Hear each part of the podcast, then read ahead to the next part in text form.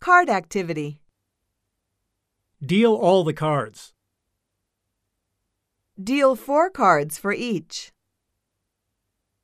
Raise your hand if you don't have one.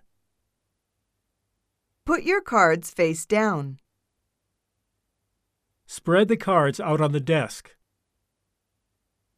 Don't show your cards to your friends. Return the cards to the deck. Pick a card from the deck. Shuffle the cards. Don't peek. Hold the cards like this. You win when you complete your hand.